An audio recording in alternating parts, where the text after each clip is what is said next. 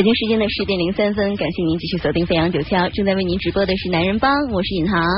首先，我们一起来关注一下今天的天气状况啊，天气确实不是很好，大家出行的时候一定要注意行车安全。首先看一下这个黄色的暴雨预警还是在悬挂当中的，发布区域是在全市陆地西部海区和东部海区。那么另外有雷电的黄色预警，发布区域是在全市陆地西部海区和东部海区。那我们关注一下这一整天的天气状况，今天的气温是二十六到三十十一摄氏度，空气质量是优啊。那今天是阴天，也确实有阵雨啊或者雷阵雨密布。也呃有有地方会有暴雨的这种情况啊，南风二到三级，相对湿度是百分之六十五到百分之九十五。那其实看到整个天气的气象图呢，只有今天会是这样的呃这个暴雨交加的这样的一个局面啊。到明天开始呢，太阳就出来了，所以大家不要害怕啊。今天把这个雨伞带好了，明天依旧是一个艳阳高照的好天气。先预告一下啊，帮主是 帮主是这个，因为有公事出出差了啊，大概这一个星期的时间我们就见不到他了，是不是好开心？呃，今天我们来聊一个互动话题，因为帮主不在呢，所以只能跟你们来聊了。跟跟我实时互动，可以通过九腔男人帮的微信公众平台来跟我实时互动。那趁他不在，我们聊聊游戏啊。嗯，其实我们之前聊过这个话题，就是王者荣耀这个话题啊，因为确实是引起了呃非常非常多的社会话题。那最近呢，又出现了这个防沉迷游戏的三板斧啊，也是引起了大家的一个热议啊。今天咱们也来聊一聊，到底是哪三？板斧，那小伙伴们在九霄男人帮的微信公众平台可以来跟我来实时互动一下。呃，你觉得其实出现这三板斧到底有没有实质性的作用呢？啊，大家可以来聊一聊。首先呢，其实我们如果真的玩游戏的人应该知道，他前一个月的时间一直在调试跟内测啊。呃，七月四号开始，王者荣耀为试点率先推推出了一个健康游戏防沉迷的三板斧。第一个其实就是我们之前聊过的登录时间的问题啊。登录时间这个问题呢，呃，分两个年龄阶段，十二周岁以下呢也是含十二周岁未成年人每天限玩是一个小时，并且计划上线晚上九点之后就禁止登录了啊。呃，小朋友们晚上九点之后是上不了这个游戏的了。十二周岁以上的未成年人呢，就是十八周岁以下了啊。每天是限玩两个小时，多出了一个小时啊，超出时间的玩家就会被游戏强制去下线。另外呢。它加了一个新增的功能，我觉得这个功能倒是蛮强大的啊！它增加了一个未成年人消费限额的功能，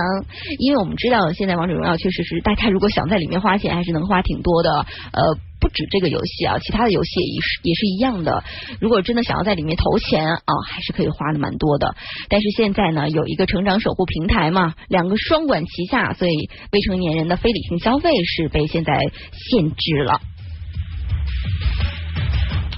第二个现在推出的就是我们刚才聊到这个成长守护平台，其实这个是我们男人帮之前的一个互动话题。这个成长守护平台呢，就等于是家长可以用一个操作步骤绑定之后，去掌握游戏登录的状态和充值状态，而且好像是可以一键关闭啊，有这样的功能。呃，这一次呢，也是二月份，腾讯首先推出了这个平台，对家长啊，对未成年人的子女的游戏账号进行一个健康行为的监护。我觉得这个是蛮蛮有用的，因为登录时间，我觉得这个东西吧，呃，你看他拿的手机是谁的手机吧，是不是？因为我觉得有一些可能，呃，他的朋友们。呃，他的这个家里人们，万一要是这表哥表姐们谁已经是成年了的情况下，拿这个账号登录，很难去限制他的游戏时间。但是，当你家长把所有的账户都监管起来的时候，就是确实是比较难突破了啊。第三个就是呃强制的实名化的认证。那今年五月开始呢，腾讯已经开始在旗下的移动游戏当中陆续去推行这种实名认证了。没有完成腾讯平台的实名认证的流程的账号呢，也没有办法登录。这个游戏，那其实这个游戏现在越来越红了，越来越多的小伙伴们入坑了。呃，但是你也能，我觉得你在玩的时候，你一定能看到很多未成年的小伙伴，因为 你从呃他的聊天啊，你从他的游戏手法啊，其实稍稍能够判断出来一点点。呃，通过这样的一个方式呢，特别是在暑期，我觉得在暑期推出一个这样的方式，去呃防止年轻人这个未成年人们沉迷于游戏当中是非常非常有用的一个新规啊。嗯，大家也可以通过九霄男人帮来跟我聊聊这个新规，因为我觉得在听我们节目的小伙伴，至少在我们男人帮的群里面还是蛮多在打这个游戏的。那之前这个平台出来之后，防沉迷这个平台出来之后，呃，我们在群里面也做了一系列的讨论啊。那希望这一次呃，大家有你的看法，可以发送到九霄男人帮的微信公众平台上面来跟我实时互动啊。那马上的时间，我们进入男人车世界，看看汽车方面的消息吧。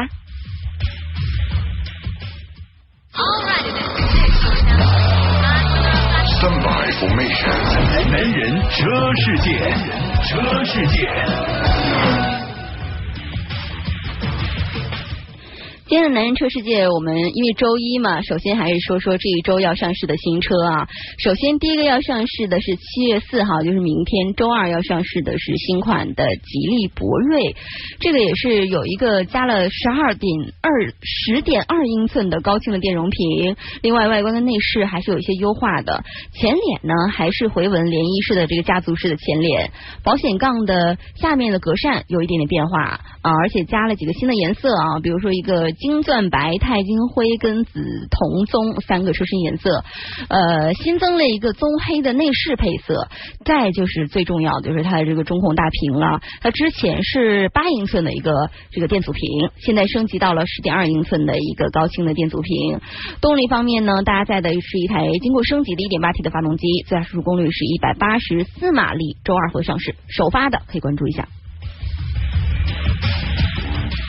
另外，周三上市的啊，七月五号会上市的奔驰的三款极地限量版，我觉得这个很多朋友已经看到了啊，呃，这也是新车上市啊，呃，这个奔驰的 A 级、B 级、CLA 啊，三个极地限量版都是采用了白色的车身跟白色的密辐式的轮圈，同时呢，发动机的。这个发动机盖和车顶增加了一个黑色的条纹拉花，特别特别像什么呢？就是头文字 D 啊等等这种这种电影里面你能看到的跑车的样式啊。呃，我们看看内饰啊，内饰的中控台呢用了真皮包裹，而且加了缝线。我是啊，我觉得我们听节目的小伙伴应该特别了解，我是特别喜欢缝线，我对于缝线这件事特别喜欢啊。同时座椅上加了一个白色的条纹拉花，因为是极地限量版嘛，所以它很多地方都加了这种白色啊或者条纹的这种处理啊。呃，同时呢，A 两百、B 两百的极地限量版是继续沿用 1.6T 的发动机，CLA 的220极地限量版是沿用的 2.0T 的低功率的这个发动机啊。周三七月五号会上市极地限量版的奔驰三款车啊，可以关注一下。好，接下来说这个是本周五要上市的啊，全年当中最好的一天就是七月七号，我们大家都知道可能是我的生日啊。呃，依维柯的 Daily 啊，这也是首发的一台车，它的 Daily 的外观是完全全新的设计语言。呃，如果大家对海外版的这个设计有印象的话，它跟海外版的设计是非常非常像的，跟我们之前的这个长得完全不一样了啊。前脸是更年轻了，嗯，它把这个前大灯跟进气格栅已经相连了，内饰的部分呢。呃，现在这个变化不是很大，但是装了一个全新样式的方向盘，换挡杆依然是放在了中控台的上面，所以新车这个整个的呃短车轴跟长车轴的车车货车型呢，全部都有外观上的变化啊。另外，本周日会上市的新车，七月九号，本田的全新 CRV 呀。呃，这次 CRV 也是用了全新的家族式的设计，呃，变化还是看得出来的。加上呢，它动力方面是用了一点五 T 的汽油版的和一个二点零升的混动版的两个动力系统。我们说说它这个全新的设计风格啊，它的前进气格栅是用了非常非常多的镀铬装饰条，内饰变化也是特别特别大的，而且呢，呃，它会搭载一个本田合作开发的一个导航系统。动力方面呢？呃，二四零 Turbo 就就是一点五 T 的这个车型，搭载的是一点五 T 直喷的发动机，传动系统呢匹配了 CVT 的无级变速箱，混动版的车型呢，呃，搭载的是 LFA 型的二点零升的阿特金森的循环自然吸气发动机，所以整个动力系统还是有一定的变化的。所以本周日七月九号，大家可以关注一下新上市的本田的 CRV 啊。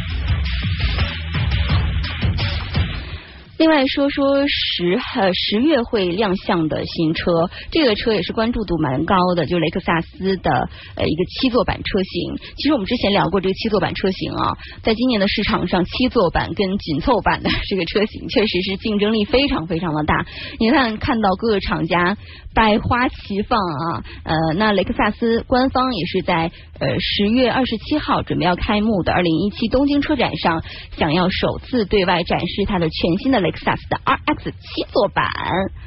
这个车会采用的是二加三加二的七座布局，现在预计的售价已经出来了，预计售价是五万美金，大概合人民币是三十三万九。其实之前我们的节目报道过啊，呃，雷克萨斯呢曾经注册了一个 RX 四五零 HL 的一个商标啊，这个举动也是引发了我们对这个七座的长轴版的 RX 车型的一个猜想。但是今天这个消息恰恰印证了我们男人帮的说法多么的正确。根据之前呢日本媒体也报告信曝光信息啊，说雷克萨斯呃 RX 的七座版跟现款的雷克萨斯的 RX 四五零是是加长了，因为它这个。注册的时候，商标也是后面加了一个四五零 HL 嘛啊，就是看起来是加长的意思。车身长度呢，现款的车型是四八九零，现在呃预计增加到五零五零。但是轴距还是不变的，二七九零我们比较熟悉的。同时呢，新车会采用二加三加二的布局，确实很多朋友对这个七座的 SUV 的需求蛮大的。特别我们现二孩时代也来了嘛，家里有一两个小朋友了，可能更需要这个呃车身尺寸更大一点的、内部空间更大一点的车了。最后关注一下它的动力方面啊，动力方面呢，新车会继续搭载由三点五升的自然吸气 V 六发动机和电动机组成的一个混动系统。这个系统其实呃整个表现非常非常的棒啊，目前能看到呃它的市场表现已经很好了。但是给大家念一下官方的一些数据啊，它综合的最大功率是三百一十三马力，性能方面呢，呃零到百公里的加速时间七点七秒，综合油耗是。呃，一百公里六点七升，那预计其实这个七座版的表现应该不会差特别特别多啊。呃，希望它能够用它现在现已有的动力系统，能带给我们更大尺寸的一台车，更实用的一台车。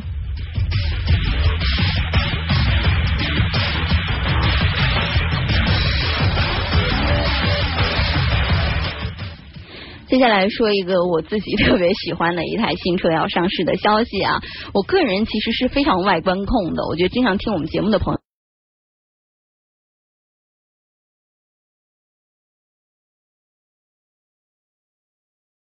五跟 S 五上市了，售价我们也拿到了，售价是三十九万八到八十点三八，就是八十万三千八啊。呃，这个是六月三十号，也上周末上市的全新一代的 A 五跟 S 五，在国内上市了。跟上一代一样呢，还是提供这个四门的、双门的和敞篷的很多版本。其中呢，A 五会搭载两种调教的二点零 T 发动机，一共推八款车型。那售价区间是三十九万八到六十四万两千八。那 S 五呢是搭载三点零 T 的 V 六的发动机，一共是三款车型。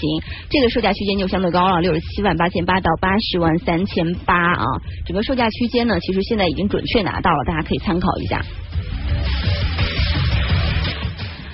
我为什么说这个外观控一定会喜欢现这个 新出的 A 五跟 S 五呢？我们一起关注一下 A 五的外观啊！A 五的外观真的比之前的外观更加有攻击力，更凶。呃，当然了，还是它全新的这个家族式的脸庞，因为我们知道，人奥迪的全新家族式脸庞不会变化特别特别多的。但是它把全新的六边形的这个进气格栅放的更扁、更宽，而且里面的内部放了很多很多多辐式的呃镀铬的装饰条，整个的动。感跟时尚感，我觉得比老车型提升非常非常多啊！整个 A 五的车头是设计的非常低，第一呢，呃，是出于流线型的这个设计考虑；第二呢，另一方面也是当碰撞当中有一个更好保护行人的这样一个方面吧。侧面的整个造型是我喜欢 A 五 最重要的造型，它整个用了一个溜背式的造型，呃，相比于同级别的 A 四系列呢，它车顶造型是更流畅了，而且配备了一个双的五辐式的轮圈啊，看起来挺动感的。它的这个 Sportback 的车型就是四门的这个车型的长宽高分别是四七三三、一八四三、一三八六，轴距是二八二四啊。那两门版的这个车型呢，轴距是二七六四啊，稍微。呃，这个短了一点点，但是我觉得呃差别不大吧。我觉得喜欢两门车的朋友，这个两门车里面的空间足够了。但是四门车的朋友，我倒是我觉得值得 值得说一下它这个 Sportback 的车型。我已经看到了试车，我也看到了整个这个车型的尺寸。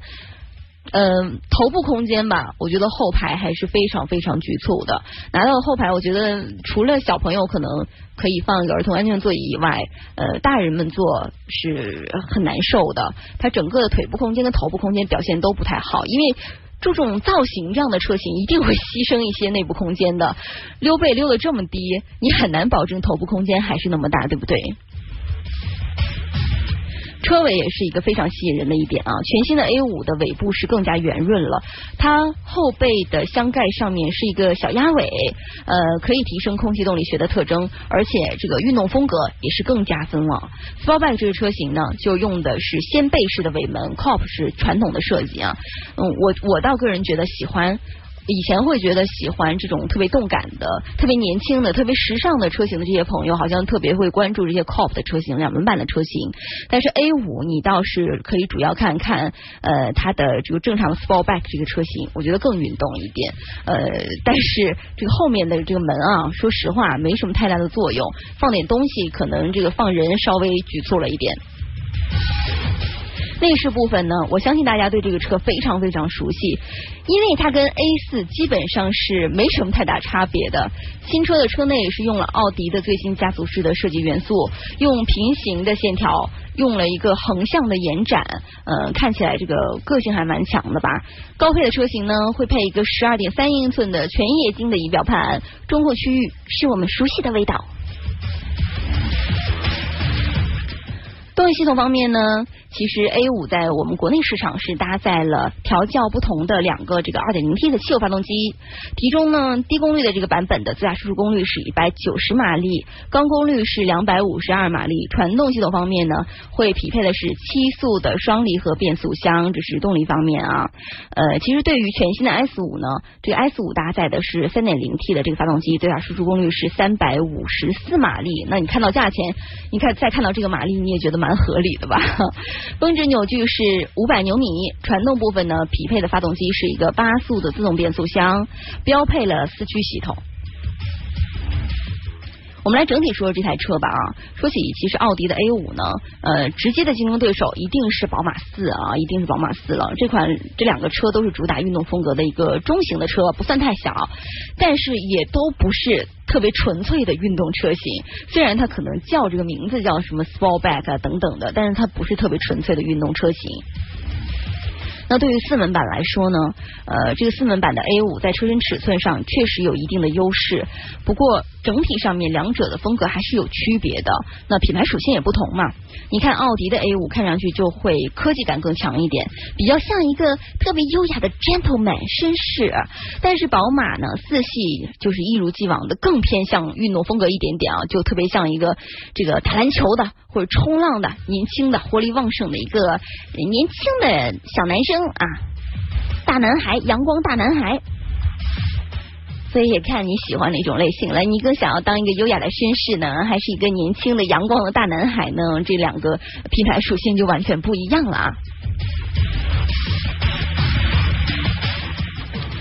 好，我们接下来来看一下，呃，极光的英伦风尚版正式上市了，售价我们拿到了四十万八千啊，四十四十五万八千啊，说错了，少说了五万。其实这个车型，呃，它出来的时候呢，其实极光还卖的蛮好的。但是自从某一个比较像它的车型出来之后，呃，市场就是就是小伙伴们喜欢极光的，就说，嗯，要不买那个吧，还便宜点，换个标，是不是？大家应该知道我说的是谁啊？那路虎官方也是公布了揽胜极光的英伦风尚版正式上市了。呃，其实在我看来，特别特别像。Mini Cooper 了，就他们两个长得越来越像，因为它这个英伦风尚版贴了非常多的这个英国国旗的标志啊。虽然是看起来英伦范儿还是蛮重的，但越来越觉得，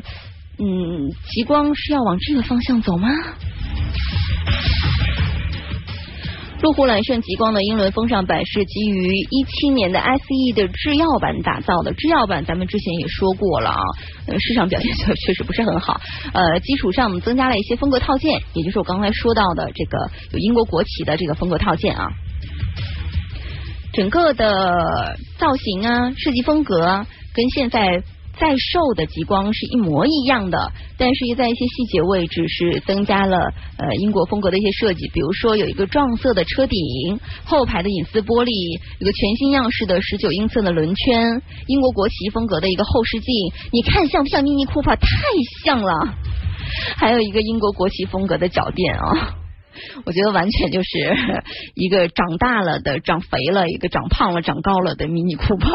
呃，其实不是长车身长得像，而是它加上这些风格套件了之后，你会不由自主的去联想到迷你酷跑。因为最开始我们可能对迷你酷跑的一些印象也是呃加了特别特别多英伦风的设计跟英伦风的套件在里面啊。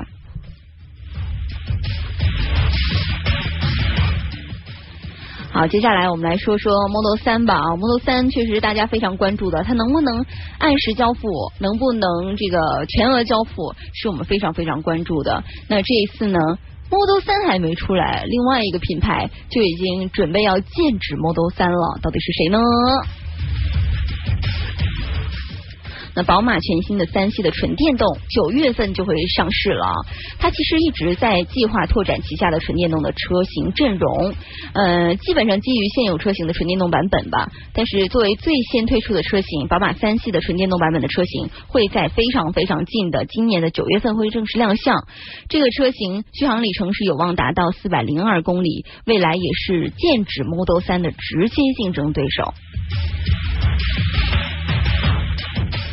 我们特别了解，宝马已经拥有了 i 系列的纯电动车型，但是呢，比如说这 i 七啊等等，i 八等等，它是完全以碳纤维啊、铝合金为开发的平台，成本也是相对比较贵的。但是经过几年的市场认证啊，投入跟回报完全不成比例。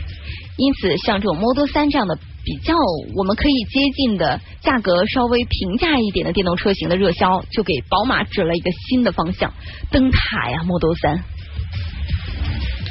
值得一提的是呢，作为宝马三系的纯电动车型的直接竞争对手，Model 三在去年的三月底正式发布，售价我们大家比较清楚啊，三万五千美金。目前已经交付的 Model 三是在全球订单中已经达到了四十万辆啊，这也让 Model 三这个特斯拉的股票确实在去年有一个大幅的上涨。呃，因此面对这么强的竞争对手，宝马必须拿出一个特别强有力的产品进行反击。这样的强者比拼，我觉得我们还是值得期待一下的啊。全新的 Mini 跟宝马的 X 三的纯电动版本车型，也是会会在一九年跟二零二零年分别的正式发布。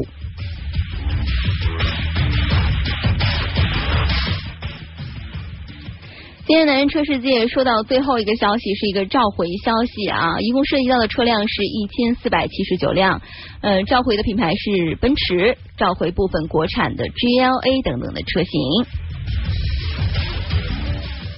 奔驰呢是根据缺陷汽车产品召回管理条例的要求，向国家质检总局备案了召回计划，即日开始召回部分的国产的 GLA 级、进口 A 级、B 级、CLA 级。C L 呃 G L A 级车辆一共是一千四百七十九辆。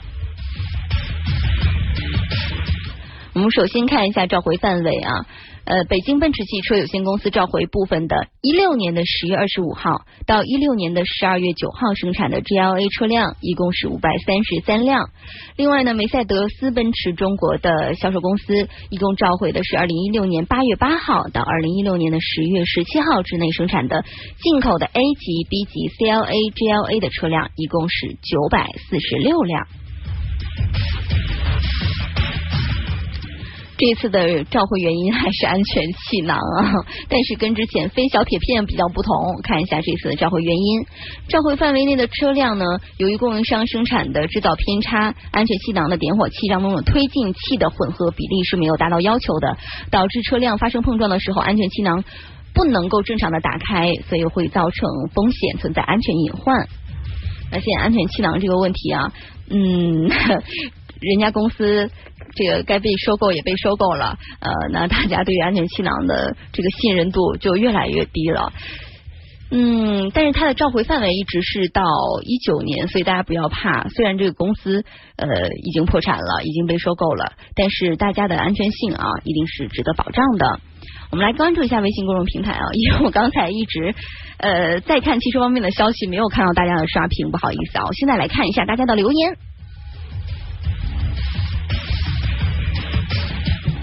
嗯，这些朋友大多都是说我们今天的互动话题的。我们今天互动话题是说未成年人推出的这个限制游戏的政策啊。慧天他说，个人觉得手游跟网游十二岁以下的应该完全限制，更加不能消费。也就是说，他觉得一个小时或者两个小时的这样限制依然是不够的啊。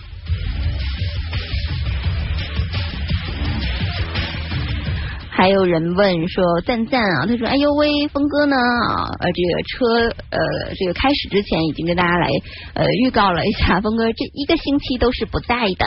所以这一个星期呢，嗯，都是由我来跟大家聊天。同时，我们今天会请一个特别的嘉宾，那下个时段的时候，我们把他请出来。嗯，不要乱猜了，不是不是你们熟悉的涛哥，那会是谁呢？下个时段我们会给大家揭晓啊。那今天的互动话题呢，会在九霄男人帮的。微信公众平台实时跟大家来互动沟通，就是说，呃，这次王者荣耀推出的这个限制未成年人玩游戏的几大政策。北京时间的十点三十二分，感谢回来，这里是飞扬九霄男人帮，我是尹航。我之前一直说广告很短的时候，你们就吐槽我说，你看你都撒谎，广告哪有很短？我今天终于没有撒谎了，因为广告很短。呃，今天天气不太好，我们首先还是说一下天气状况。那黄色的暴雨预警跟黄色的雷电预警都是挂起的，发布区域是在全市陆地、西部海区和东部海区。今天全天的天气呢是二十六度到三十一度，呃，早上到傍晚都会有这样的这个阵雨或者暴雨的情况，所以提醒大家开车的时候一定注意安全，出门的时候一定记得带一把雨伞。我们今天的互动话题是说，呃，腾讯新发布的这个限制未成年人玩游戏的这个新规啊，新规里面其实包括很多项，除了时间以外，就是在游戏里面的消费都是限制下来了啊。看一下朋友们的留言，我们的冰冰啊，肖文冰他说，建议十二岁以下的小朋友多玩棋类的游戏会更好哦，是不是会觉得对开发智力比较有好处？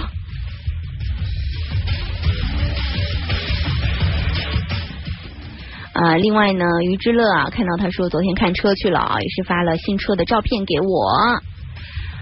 还有人 Jenny 他说，作为呃成年人，会陪朋友一起玩娱乐一下，感觉限制未成年人玩游戏是有必要了。呃，为了他们的健康成长。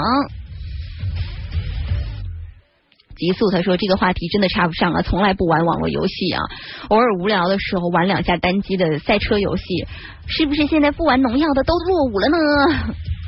嗯，确实是这个入坑的蛮多的。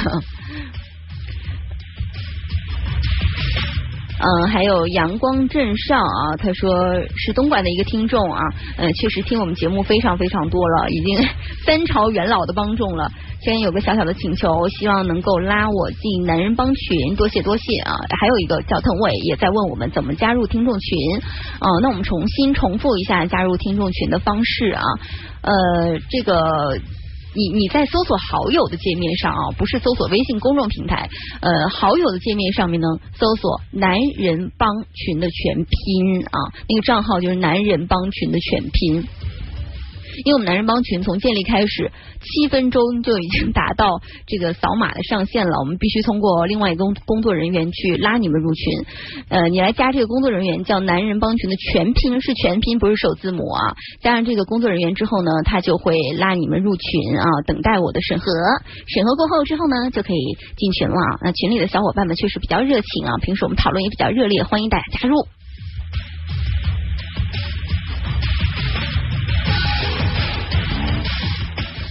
还有朋友一出，他说这回广告是真的短，赞一个。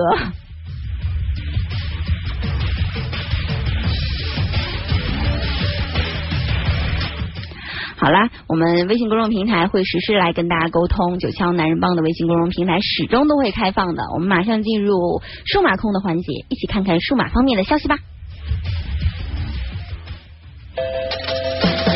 开眼睛的第一刻，你就被数字包围。今天最高温二十六度，最低温二十四点三六，亚指的上涨百分之一点三。为听觉化繁为简，ID 数码控，ID 数码控。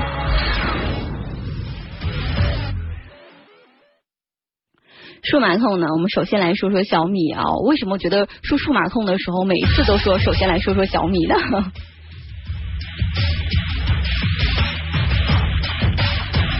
其实小米关于上一次的发布会，我们在周五的节目时间已经聊得非常透彻了。除了它的激光电视以外啊，它的牙刷呀等等的，我们都关注到了一下。今天呢，因为呃已经看到了小米的这个笔记本新的 Air 这个十三的。一个时机了吧，也上手体验了一下，所以今天也主要来跟大家说一说这一代产品啊。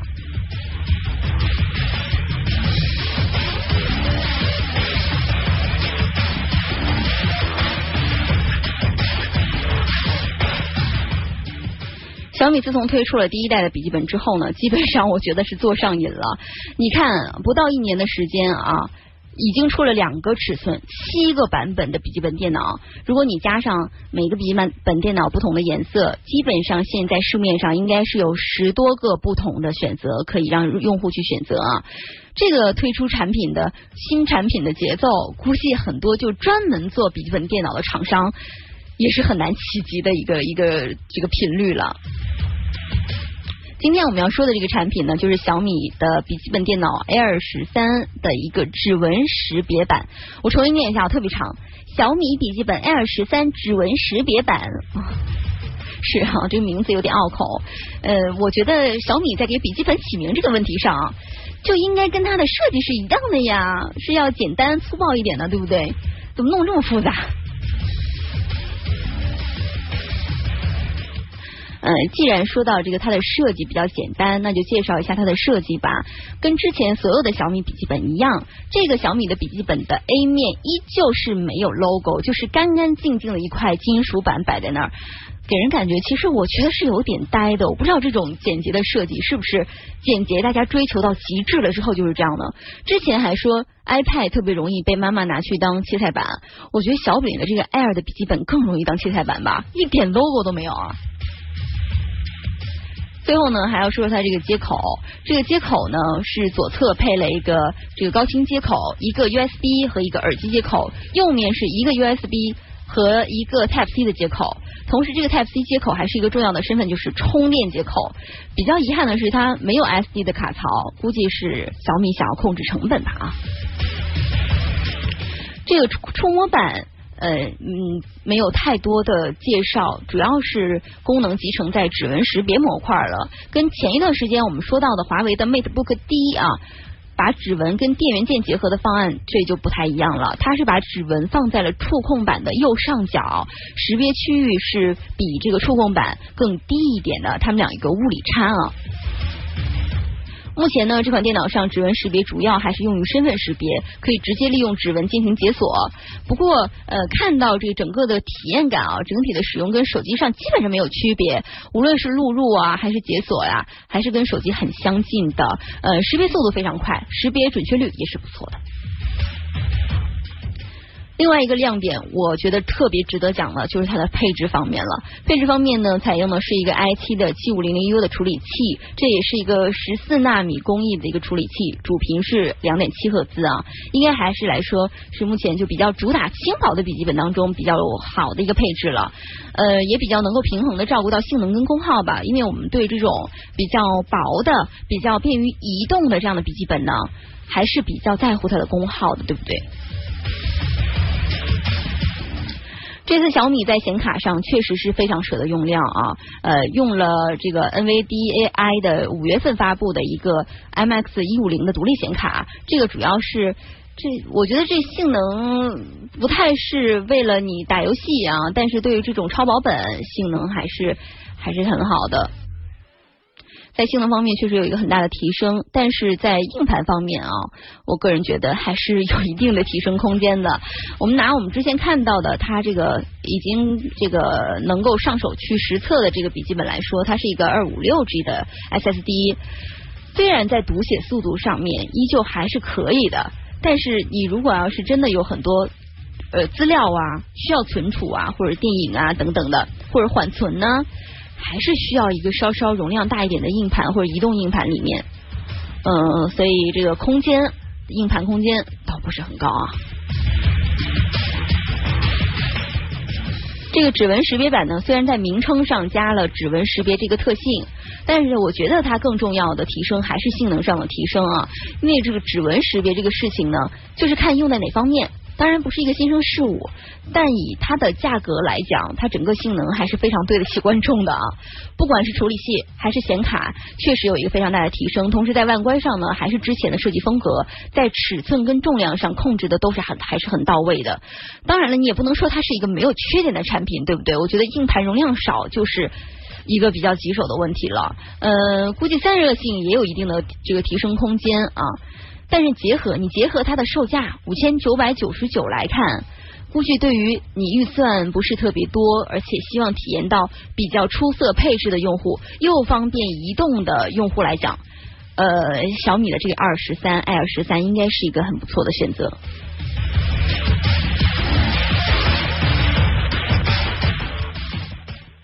接下来说说诺基亚啊，诺基亚我们之前知道它出了三三幺零。唤起了不少诺基亚粉丝远古的回忆，是不是？但是我个人对于这种这个嗯买情怀的事情，我觉得花一次钱就可以了。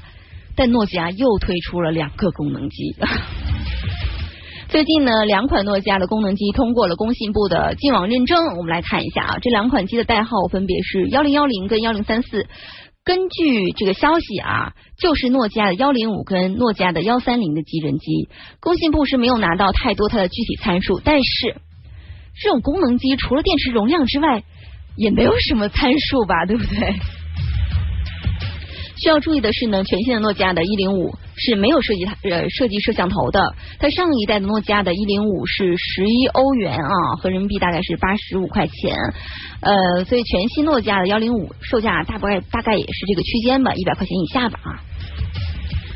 至于全新回归的诺基亚的幺三零呢，这个手机是一个摄像头，并且支持双卡，系统还是归属 S 三零，而且很有可能是不支持三 G 网络网络的。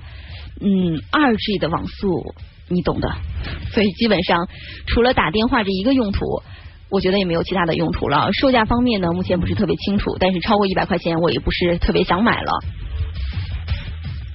最后说一款数码方面的消息啊，就是魅族的 Pro 七的背面屏幕。那关于这个背面屏幕，我们讨论特别多。比如说最开始说它背面屏幕应该是一个墨水屏，但后面又看看到它的背面屏幕。既然有彩色的部分啊，也就是说明它不是一个单独的墨水屏。现在呢，也是有一个热议，就是它背面屏其实是可以玩游戏的。呃，魅族已经很长时间没有更新它的产品线了，去年一年的时间唱了那么多场大戏，今年在于内部优化跟品牌策略方面确实没有太多的精力去投入。那这一次呢，魅族准备了一个全新的 Pro 系列的新手机，有可能命名是 Pro 七啊，而且就是在本月发布，七月发布。跟以往比较不同的是，它就是加入了一个背面的辅助屏。呃，那这个安装辅助屏的品牌的手机现在都不太乐观啊，包括 LG 在内，基本上已经放弃打算了。那魅族这个屏幕究竟有什么用途？是不是只能是这个玩贪吃蛇啊？也是蛮令人期待的。今天我提前预告了，我们还是有一个节目嘉宾，一个非专业但是非常有热情、颜值很高的嘉宾，跟我们大家打个招呼。对，大家好，我是那个大熊啊，我的颜值的确很高，这点我非常认同。呃。我就是那么一说啊，呃，我们今天聊了一个互动话题，倒是想跟大家哥来讨论一下啊，就是腾讯现在已经推出了一个防沉迷的游戏计划，是，也就是十二岁以下的小朋友们玩只能超过不能超过一个小时，那十二岁以上十八岁以下是不能超过两个小时。对，那对于他防沉迷，比比如说呃家长可以一键禁玩等等的这个也也出台了，关于这件事你怎么看？这个这个事情，我觉得现在可能大人沉迷的比小孩更多。我知道你也入坑了。不，而且而且而且呢，从这个呃某种角度上来说，这个小孩也会变成大人啊。嗯，当然我们他他需要变成大人还有十年之久呃。首先从这个教育角度来说，这样做肯定是对的。嗯从腾讯自己来而言来谈的话，这样做也是有利于青少年健康的。主要问题是在于怎么实施。不，他这个他这个规定出台呢，我觉得肯定是套句套话来说，大方向是好的。嗯然后问题在于细则而言的话，你怎么去厘定，以及怎么去实施。刚才你提到的一点，其实我们刚才讲这个怎么实施的问题，就是我们公众平台上很多朋友在问到的。之前也是说这个一定要绑定身份证，一定要实名认证才可以玩游戏嘛。但是你你在入坑之后，你也会发现实名认证这个事情没有推行的特别完善，也没有推行的特别彻底。因为比如说啊，他借一张别人的身份证，如果把这个事情给办了呢，然后以别人的账号去登录，嗯或者说呃。更奇葩的是，有人说我是成人的一个账号，嗯没事，你们这一群小孩每个人给我一些钱，是然后我就安排好，你们就用我的账号去玩。啊，类似这样的一个细节或者这样的一个非常周全的考虑，是不是全部都匹配了？嗯我觉得呃，整一个工程对于腾讯而言是个非常庞杂而而而繁复的一个一个地方，是不是它全部能 hold 得住啊？嗯这这是第一点。但是第二点呢，实际上这是某个信号，这个信号是带给家长和小孩自己去去，甚至学校嗯去体会的，就是说。呃，这样的一款好玩的游戏，让小孩长期沉迷肯定是不行的。嗯当然，腾讯作为一个发行方或者作为一个维护方，他在上面可能会尽他最大努力去做一个呃限定，但同时间也不要把所有责任都推给腾讯。嗯你比如说，这个孩子本身自己、学校的引导、呃父母的一个引导等等等等，几方面都要考虑，社会的、家长的、学校的，呃，孩子自身的一个自控能力，啊、都在里面。但实际上，我们把话头把话题往回往回扯一下，嗯我们可能我这个年代，再再到引航这个年代，或者再到现在这群小孩的年代，你发现没有，这种教育的方法跟模式不停的在循环而发生变化。嗯，我们早些年，举个例子，我们早些年可能学英语的时候，嗯，老师就是填鸭式的说背，就告诉你那么一堆单词。How are you? Fine, thank you. And 全部?背下来，这单词一本儿说 六千个单词你你你你背下来，外国人呃就是英语这事儿，他们一般就是三到四千，嗯你背下这三到四千个单单词就差不多了。够了。但是现在你发现，很多人去去外面学，尤其是小孩在学的时候，他会在学习的过程里面加入很多互动、游戏类的东西。嗯，那就在他学习的过程里面，使这个过程东西变得非常有趣。嗯，就是说我为什么要举这个例子嗯来谈这个事情呢？呃，游戏可能是一种，我们说可能是一种纯粹的打发时间的娱乐体验。是，它游戏也有可能是变成一种呃，使得学习有更加有效果的倍增器。最后它是某种方法。最后学会的英文就是 double kill。我我我举我举的 例子就是什么？实际上现在说，我们从最早的纯文字思维到现在的读图思维，嗯从最早的这样的我们说纯粹的一个规范，到现在的我们说这种有游戏带有游戏方式的这种互动式的思维，整个社会的发生的非常密集的变化。呃，有一些限制或者有一些的一个呃 control，就是这些东西，嗯不是说你说发生。那你你就能完全去发声，嗯。关键在于一个就是呃生产方，就说腾讯怎么去引导，连地下学校或者家人或者是孩子本身，他怎么去认知这个事情。这个我们就聊到另外一个话题了。啊之前这个我们的企业方腾讯今天变成教育教育节目了，是吧？没有，今天我们的互动话题就是说这件事情啊。呃，腾讯方呢，其实之前也做过一些努力，就是原本这个游戏还是有很多教育方面的漏洞的，比如说它这里面的人物是完全跟历史人物不一样的嘛，荆轲也是从男的变成女的了对。呃，后来呢，腾讯方就为了想要让小朋友们还是正确能认识历史。还是把这个名字给改了，他现在不叫荆轲，叫阿轲，或者等等的，他就希望能够不做这种误导的引导吧。其实我我我倒是有个触发式的思维，反正今天也不是个教育节目，咱们嗯是个男人帮的节目里面在谈。好，呃，这个腾讯，你看这个他做这个他们那么成功啊，嗯他在这个研发上面那么具有吸引力，那么能那么激发人的兴趣。你说，如果说他用这样的一个思维去包装教育，去包装知识。那么使得我们说，使得不同年龄段，尤其是呃青少年这个年龄段，嗯对知识的一个吸收吸纳的过程会变得更加的愉悦，或者效率更高，这会不会是更好的一件事情？但这是海阔天空的一个想法。当然，从学里玩儿，从玩里学这件事情，一定是大家都特别想达到的一个目标，但这个很难。嗯嗯，一加入学习进去，好像它的游戏性、这个趣味性就一定没那么强了。啊，的确是，所以我我我们只是说一种触发式的探讨一下嗯，对。但是刚才那个腾讯有没有在听节目？也可以想一下，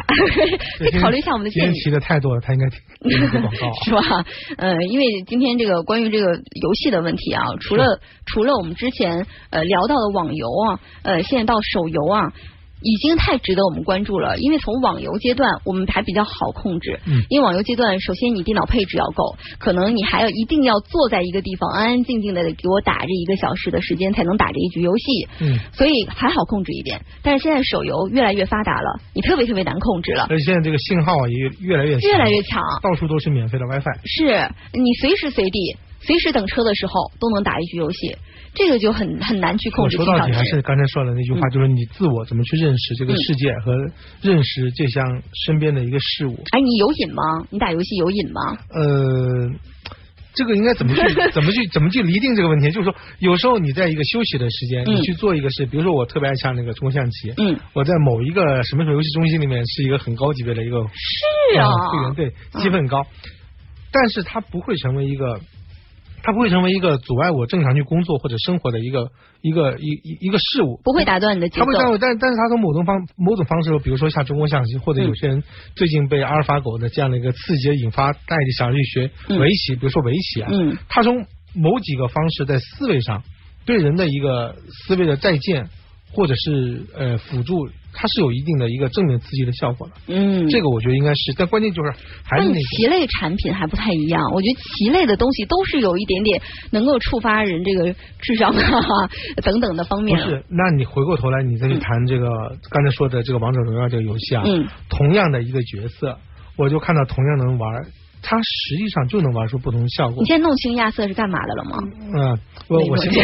非非非常理解是啊 是个大肉啊。嗯那但你比如你比如说，我最近尝试去接触过，里面我玩的比较多是鲁班七号啊。嗯嗯，这样的一个方式还有别的方式。那么有不同的人，我留意了一下，在处理鲁班七号就处理的会不一样。嗯那么有一些人会处理的特别好，嗯，有一些人处理的相对差一点。嗯它实际上也是一个策略。是一定是的。对这个这个东西的它一个一个团队优点弊点、呃弊处，或者是当它只有这个呃自己存在，只有兵跟他的时候该怎么做？我想这种策略方式是特别不一样的。嗯嗯，但如果要是你的小孩，呃，对于这件事情还是挺上瘾的，你会怎么处理？不，我是我是这样想的，如果是我的孩子本身，他实际上现在也很爱看那个某个猪什么的啊，这样的一个动画片嗯嗯呃，但是如果是比如说他喜欢上这个游戏，有可能我作为父亲会跟他一起探讨这个事情，嗯甚至去引导他完成这样的一个角色，怎么去战胜别人。因为我们家是个男孩，嗯，我想男孩对这种胜利的渴望，或者是对这种这种竞争里的成就感呃，成就感，它是存在的，不要去打压他。对但同时在于你要告诫他，就是说你在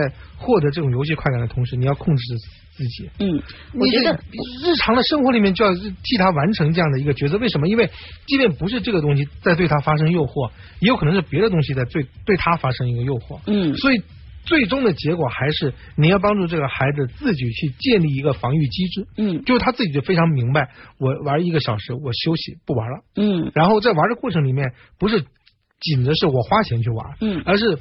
比如说跟我爸爸一起探讨一下，怎么样不花钱，或者是用更巧妙的方法，哦你们俩把组队是吧别人打败。对，我想这个就是应该从游戏中去学习的，不要一味去拒绝。所以你愿意这一个小时时间，我就静下心来陪你玩，然后这一个小时我甚至会告诉他该怎么玩，嗯能打赢别人。是，然后这一个小时过后的时候，咱们就认真学习，是这意思吧？对，其实他这个出台时间也蛮妙的啊，是在暑期之前，马上暑期了，然后就出台了这样一个防沉迷的嗯呃政策，其实就是防止大家小朋友暑期没事做嘛。啊，我我觉得有时候大家也不要把过多的压力给到这种网络运营商，嗯他们本是身也是一个商品或者是一个生产商。对，是很多时候许多事情是复杂的。如果你真的只是把一个责任给到别人，那你自己在负上什么样的一个责任？嗯，是。换一个话题。哎，我们还是把这个呃这个事情呢交给学校、老师、家长，我们几方一起合作啊。呃，希望就游戏其实并不是坏处，是大家不要沉迷于游戏当中。这是我们今天互动话题，就希望南方的微信公众平台会始终为大家来沟这个实时沟通啊。对最后我们来听一首歌吧，因为我今天是一个人说了一个小时了，来听特别大，今天是。来听一首《喜欢两个人》。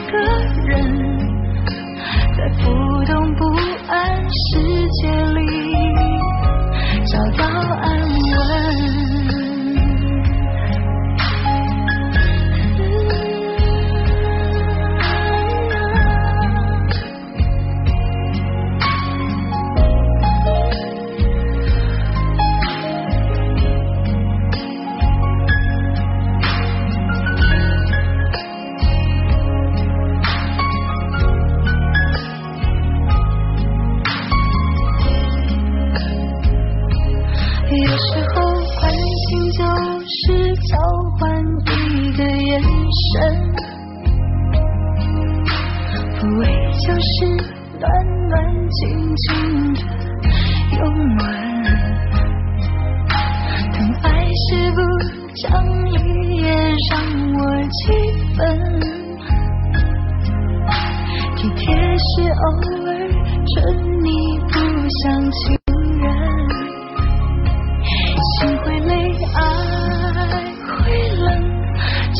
感情必经的过程。只是有人就放弃，也有人愿意再等，等一个发现，等一个感动，让爱在沸腾。